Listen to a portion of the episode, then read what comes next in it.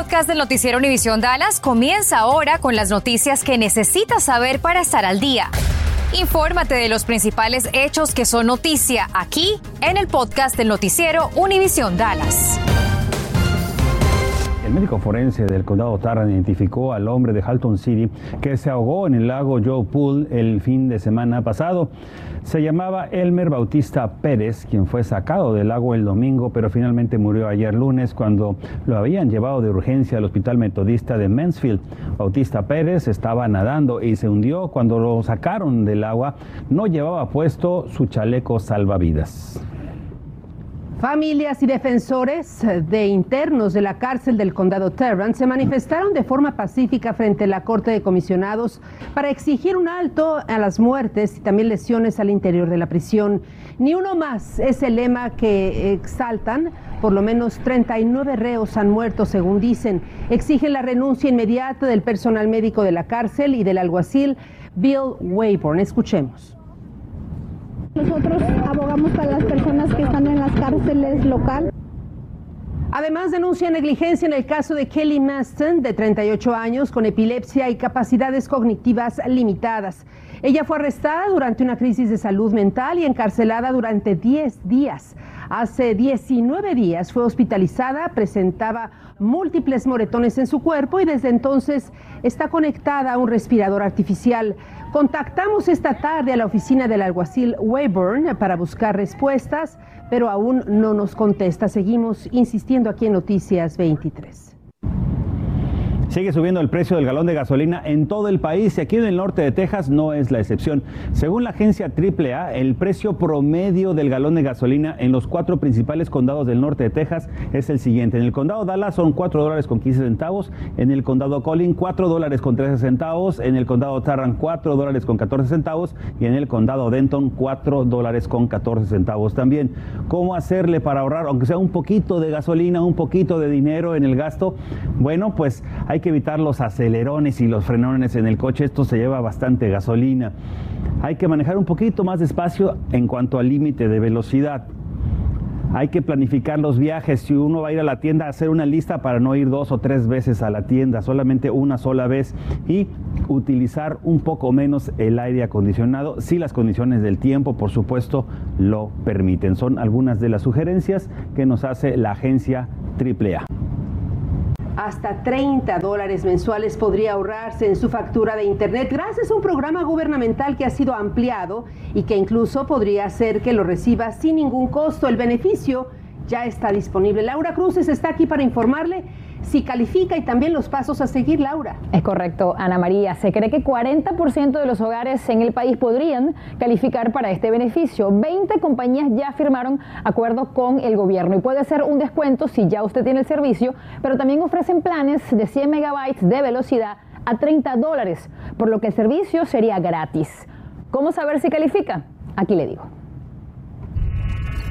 Usted puede calificar por ingresos que tendrían que ser iguales o por debajo de la guía de pobreza. Por ejemplo, en un hogar con una persona los ingresos deberían ser 27.180, en un hogar con dos personas 36.620 y en un hogar con cinco estos ingresos. También puede calificar si recibe programas de asistencia. Si usted, su hijo o dependiente reciben ayuda de programas como SNAP, Medicaid, WIC, es veterano y recibe pensión o también ayuda de vivienda, también califican. Puede solicitar el beneficio de tres formas. En línea, vaya a la página whitehouse.gov barra Get Internet. Allí escoja si quiere aplicar por ingresos o por beneficios. Lo llevará a esta página donde puede colocar su información en español para crear una cuenta. Una vez creada su cuenta, ingresa a solicitar ACP, programa de descuento para Internet y ahí le pedirán que suba los documentos para comprobar sus ingresos o sus programas de beneficio. También puede solicitarlo por correo. En la misma página puede descargar la aplicación que está en español. La llena, la imprime y allí le dan la dirección a donde debe enviarla. Y también puede hacerlo directamente con las compañías proveedoras. En la página podrá ver todas las compañías participantes y hay enlaces directos con ellas donde le explican lo que debe hacer. Bueno, además del descuento de Internet, ¿qué otros beneficios podría recibir Laura? Me gusta que lo preguntes porque hay otros beneficios y aquí les digo, básicamente si aplican, algunos hogares podrían recibir también 100 dólares de descuento para comprar bien sea una laptop, una computadora o una tableta y esto sería con un bajo copago, así que busquen la información y vean si pueden participar de este beneficio. Gracias, Laura. El Tribunal de Comisionados del Condado Tarrant aprobó una inversión de 45 millones de dólares de los fondos correspondientes a la ley del plan de rescate para el cuidado de los niños. Nos informan que el financiamiento fortalecerá los negocios de cuidado infantil con 2 millones de dólares, los apoyos para todo niño, 15 millones, e infraestructura para bebés y niños pequeños de familias con mayores necesidades con 28 millones de dólares. Para implementar esta inversión, el condado se asoció con diferentes asociaciones sin fines de lucro. El Centro Médico Baylor Scott White da a conocer un nuevo equipo que ayuda a personal de emergencia del condado Tarrant a evitar un paro cardíaco. Se trata de una membrana extracorporal de resucitación y oxigenación cardiopulmonar.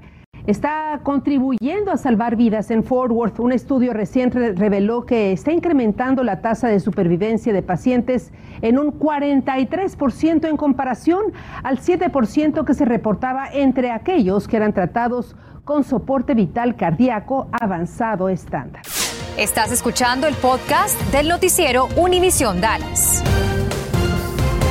La DEA lanza el primer Día Nacional de Concientización acerca del fentanilo.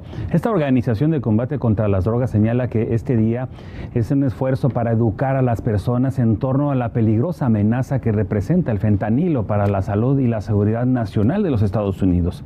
Aquí en el norte de Texas, la DEA trabaja en conjunto con los departamentos de policía para combatir este flagelo. El fentanilo es un opioide sintético que es 50 veces más potente que la heroína y 100 veces más potente que que la morfina es económico, ampliamente disponible y muy adictivo. Los niños y los adolescentes se han visto severamente impactados por la larga pandemia del coronavirus con afectaciones importantes en su salud mental. Podría estar atrapado en un estado de ánimo negativo, desesperado y sin poder disfrutar de la vida o de las cosas que lo entusiasmaban en el pasado y de no atenderse podría tener consecuencias graves. Hoy abordamos este importante tema con el psicólogo Saúl Meléndez. Doctor Meléndez, gracias por estar con nosotros. Muy buenas tardes. Buenas tardes y feliz día a todas las madres en este día. Muchas gracias por esta felicitación, la tomo a título personal. ¿Cómo ha impactado la pandemia del coronavirus a nuestros niños y adolescentes? Bien, esto que estamos viviendo es la respuesta a las preguntas que nos hacíamos hace un año y medio, se recuerdan con los medios, los profesionales de salud mental, qué impacto iba a tener en la sociedad el, el aislamiento prolongado y principalmente en una población tan vulnerable como los niños por el hecho de carecer de esos recursos, de esas habilidades que le permitan superar niveles de estrés muy elevados. ¿Cuáles son esos factores eh, que indican que hay un problema de salud mental? En primer lugar, estamos hablando de síntomas como emocionales, los niños empiezan a tener dificultades para expresar sus emociones, alteraciones en el estado del ánimo, este, muy frecuentemente se enojan, lo que nosotros llamamos como irritabilidad, dificultades en el sueño, miedo, que es la ansiedad de asistir a la escuela, miedo a quedarse solo, eso por una parte con los niños. Con los adolescentes pues vemos que se están aislando más, de hecho la pandemia fortaleció mucho ese apego hacia, hacia, hacia el teléfono, hacia las redes sociales, como que los hizo más dependientes a ellos y eso puede también tener consecuencias, digamos así, a ese aislamiento y desconexión de sus redes sociales, sus redes de apoyo, perdón. La depresión suele surgir en la adolescencia. ¿Cómo distinguirla de un estado de ánimo temporal? Muy bueno. Hay, hay, una serie de síntomas que podemos nosotros distinguir de un estado afectivo pasajero a una depresión. Y, una, y uno tiene que ver con la frecuencia, cuánta, eh, la frecuencia de los tiene que ver la intensidad, el nivel de malestar que producen y también la duración. Y esto es bien importante, esto último. ¿Por qué? Porque la depresión se mantiene en un largo tiempo. Estamos hablando de unos 6, 8 meses o menos si es posible, pero los síntomas son muy fuertes, muy agudos y esos son unos detalles que pueden considerarse como ya una depresión en la vida de, de un joven principalmente. ¿Y cuándo es imperativo buscar ayuda profesional?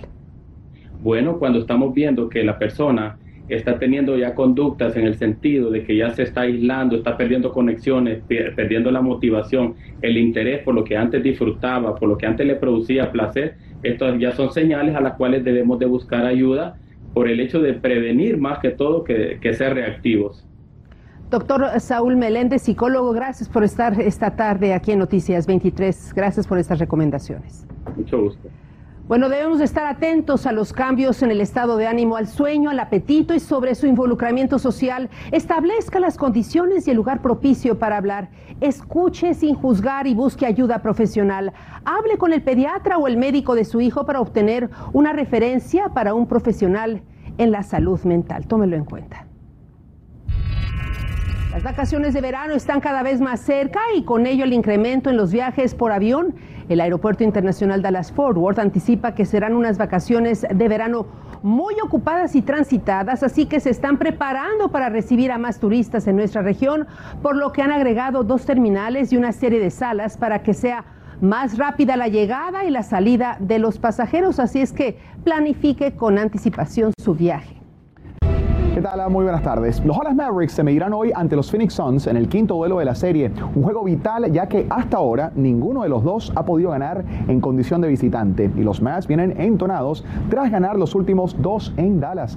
En el contexto histórico, más del 70% de los equipos que tienden a ganar el quinto partido ganan la serie. Ya todos sabemos de lo que es capaz Luka Doncic. Aquí la clave serán sus actores de reparto, en especial Jalen Brunson y Spencer Dinwiddie, quienes tuvieron pobres actuaciones en Phoenix, pero mejoraron sus números en Dallas. La acción arranca a las 9 de la noche. Por su parte, los All Stars fueron arrollados anoche por los Calgary Flames y la serie nuevamente se volvió a igualar a dos juegos por bando.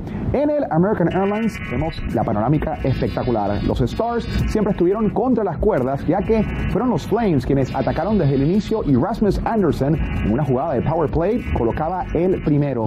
Los Flames tuvieron 54 disparos al arco de Jake Ottinger, 19 más remates de los que tuvo Dallas. Tyler Sagan llegó a descontar por los Stars en el tramo final, pero no fue suficiente. 4 a 1 el triunfo de Calgary y ahora la serie regresará a territorio canadiense mañana para el quinto partido.